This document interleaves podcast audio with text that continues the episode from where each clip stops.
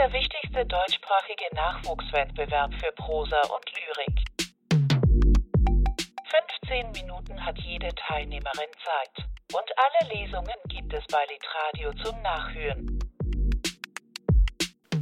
In Ritzen, Spalten auf die Zunge weht vom anderen Weltende neuerdings der Sand, der sich nicht nur als Titel der Erzählung, die die 1990 geborene Dramaturgin und Autorin Annegret Liebold hier reich an Welt und Wirklichkeit mit feinen, dafür umso adäquateren Bildern präsentiert, ablagert, sondern der die Menschen darin allesamt zunehmend, gleich der Digitalisierung, hinter deren Wust von Daten sie tagtäglich etwas mehr verschwinden, einhüllt, einlullt, gleich der Digital, äh, ihnen Bewegungsbahn vorgibt, und zwar ganz im Sinne des hier arg verkürzten Befunds, den der Kulturtheoretiker Mark Fischer einst aufstellte und der da besagt, Zitat, dass wir es heute mit dem präventiven Formatieren und Gestalten von Begehren, Ansprüchen und Hoffnungen durch eine kapitalistische Kultur zu tun haben. Zitat Ende.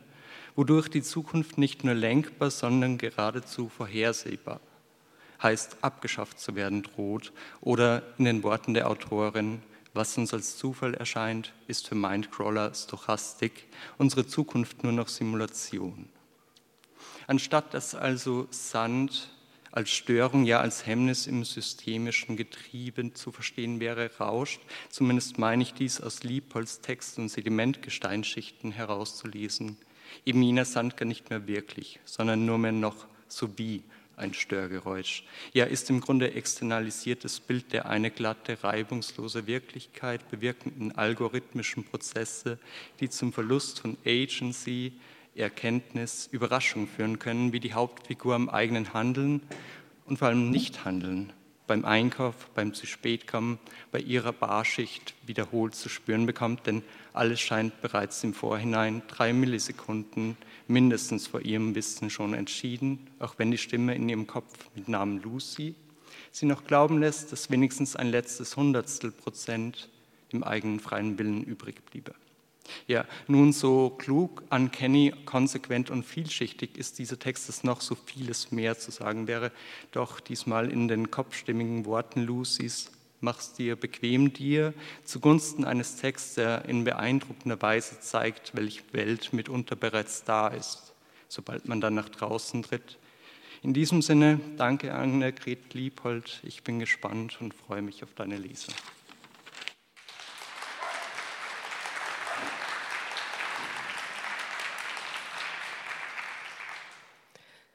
Sand.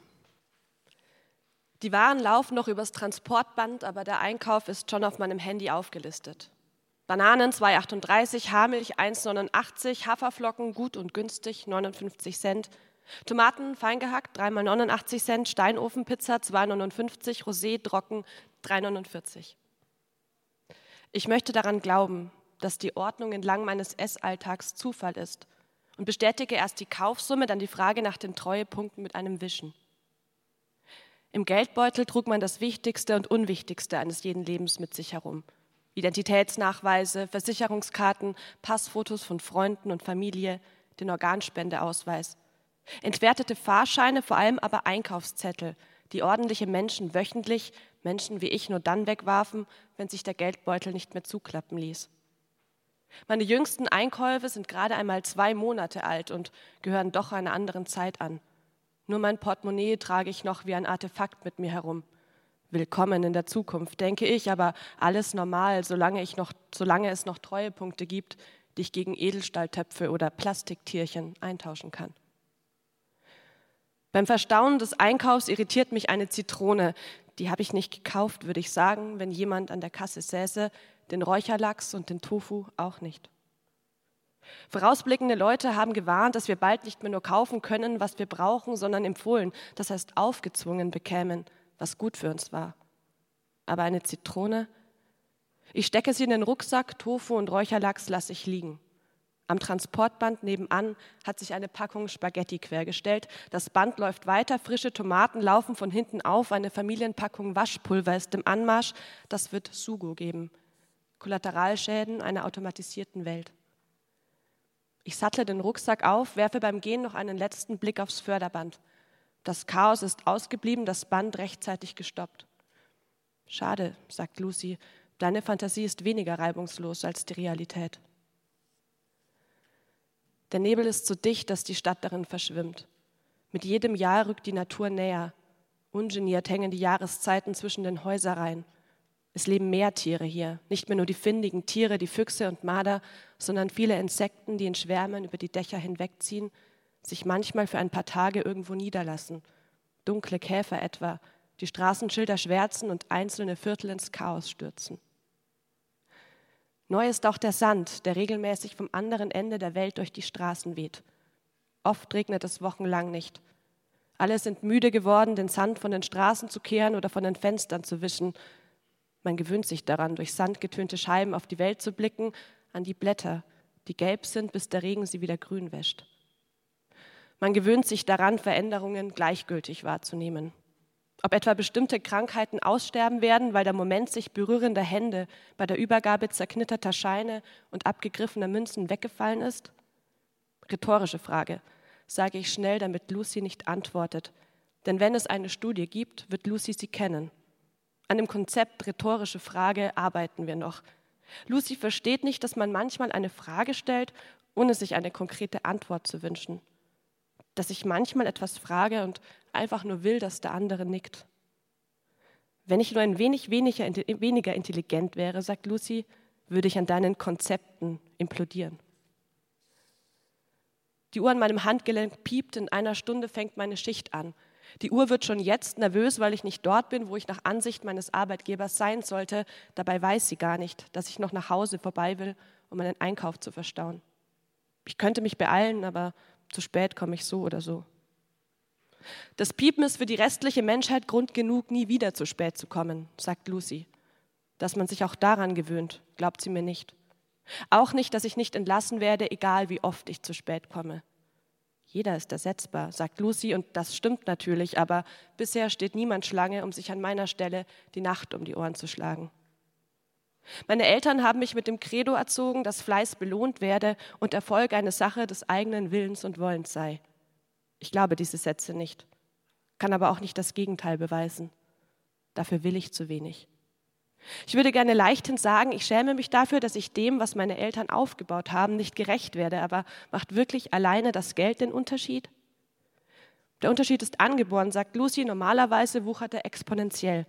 Deinen Voraussetzungen entsprechend müsstest du jetzt reich, erfolgreich und auf die Weise schön sein, wie nur Reichtum schön machen kann. Danke, sage ich. Einmal im Jahr zum Zahnarzt gehen ist schön reich genug. Bei Betreten der Wohnung schlägt mir die Stille entgegen. Da ist nicht mehr als das Knirschen von Sandkörnern auf dem Parkettboden. Es ist schwierig, so wenig Zeit wie möglich zu Hause zu verbringen, wenn man vor allem damit beschäftigt ist, die Zeit zuzuschlagen.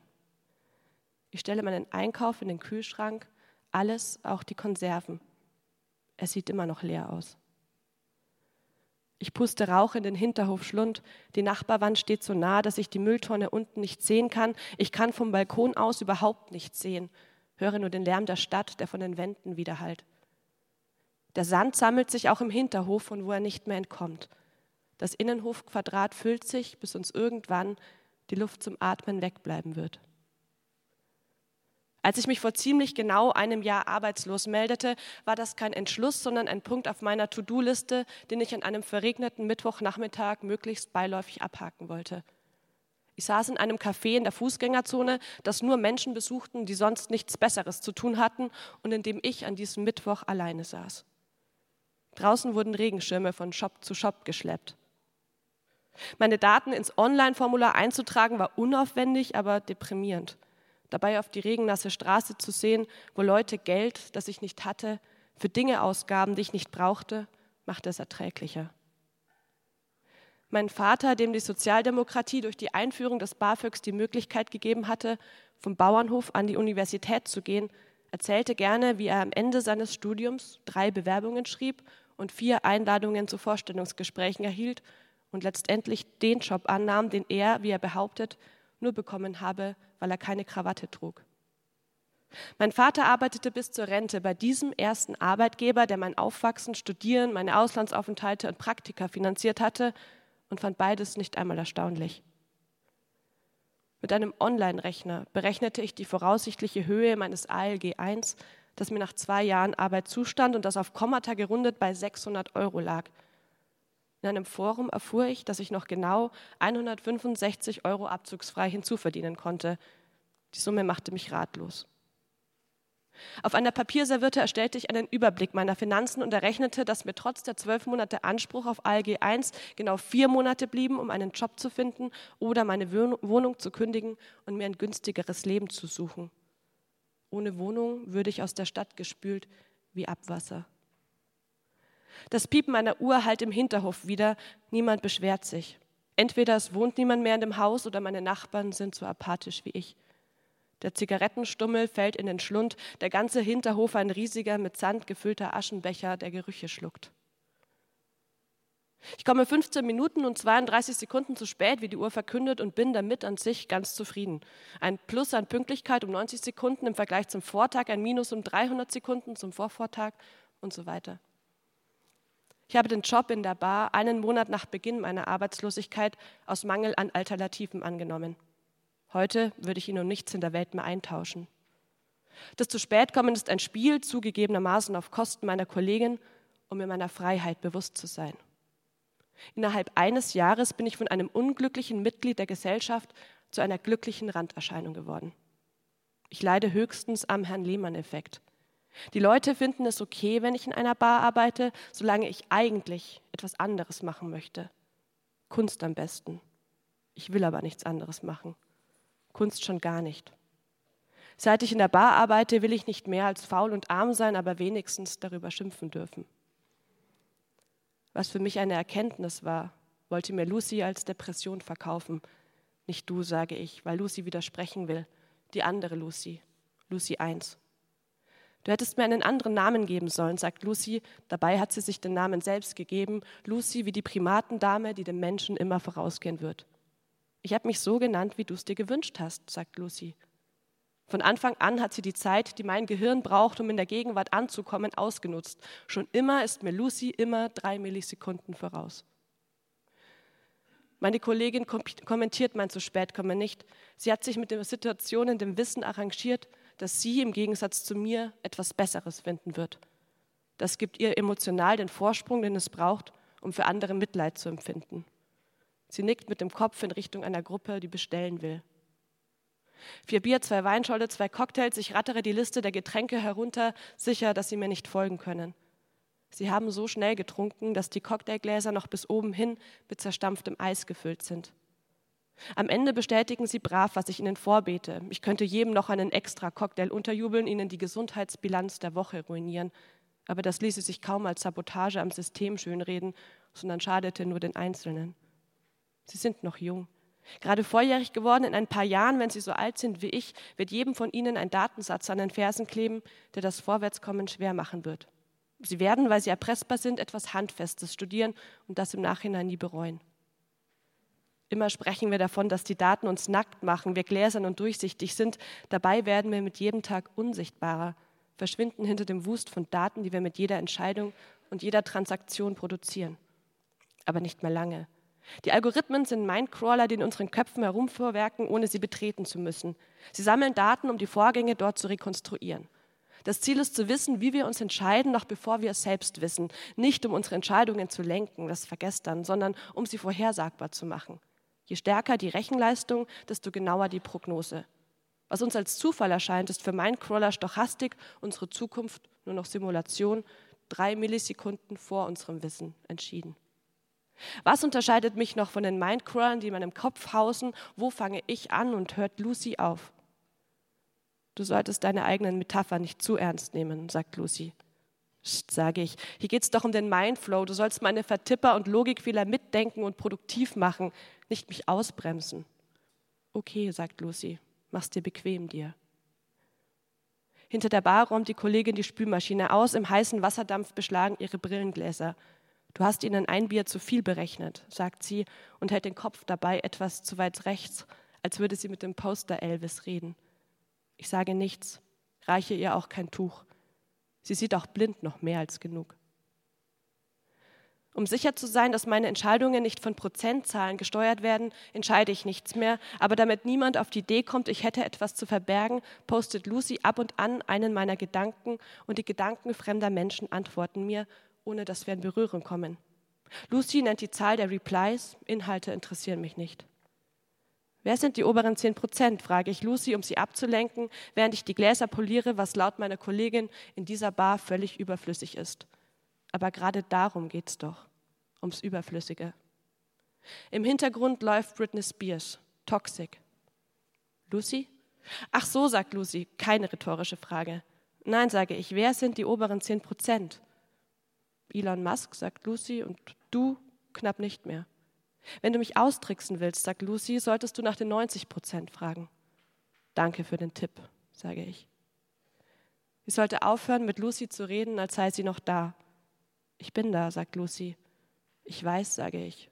Warum fehlst du mir dann? Die Simulation eines Menschenlebens, die Forscher für die nahe Zukunft in Aussicht gestellt haben, entspricht zu 99,99 Prozent der Realität.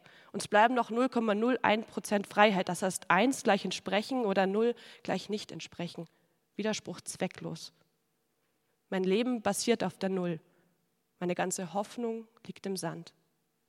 Der Sand ist kein Zufall, sage ich, aber Lucy will mir nicht glauben. Ein Pärchen sitzt am Tresen, ich stelle ihnen zwei Schnapsgläser vor die Nase, stoße mit ihnen an. Manchmal, wenn die Kollegin besonders gut oder besonders schlecht gelaunt ist, trinken wir zum Schichtende auf jeden Gast, der nicht gehen will, einen Schnaps. Auf alle warten leere Wohnungen, in denen Sand auf dem Fußboden knirscht. Manchmal wache ich auf und schmecke den Sand auf der Zunge. Er schmeckt wie Dreck, nur süßer. Das Pärchen ist großzügig. Vor ein paar Monaten hätte ich noch Trinkgeld bekommen, heute bekomme ich Prozente. Das ist keine Weltrevolution, ob man nun per Karte zahlt oder mit dem Handy, Beträge aufgerundet oder Prozente addiert werden. Wenn das hier eine Simulation ist, könnte es unsere Rettung sein. Alles ist viel zu klischeehaft, um noch Erkenntnis zu generieren. Die Kollegin wartet nicht, bis ich alle Stühle hochgestellt habe. Grußlos geht sie nach draußen in das Morgengrau, das der umherwirbelnde Sand noch schmutziger wirken lässt. Ich muss an die Zitrone denken, die der Algorithmus in meinen Einkaufskorb gespült hat. Vielleicht aus Zufall, vielleicht ein Fehler, vielleicht pure Berechnung. Die Sache ist heikel. Ich glaube nicht, dass sie wiederkommt, sagt Lucy. Und ich brauche, bis ich verstehe, dass sie die Kollegin meint. Es macht keinen Sinn, die Stühle hochzustellen, wenn ich anschließend nicht kehre, aber man kann nicht alle Gewohnheiten auf einmal aufgeben. Wenn mich die Leute auf den Sand ansprechen, sage ich, das wäre eine Beachbar sein. Manche finden das sogar gut und wollen Schirmchen in ihre Cocktails. Der Sand rauscht vor den Fenstern wie ein Störsignal. Ich sitze auf der Bar und rauche eine letzte Zigarette. Ich kann keine Welten mehr erschaffen. Ich bin leer. Fünf Replies, keine Likes, ein Share. Ich bin mir nicht sicher, welche Welt noch da sein wird, wenn ich gleich nach draußen trete. Dankeschön.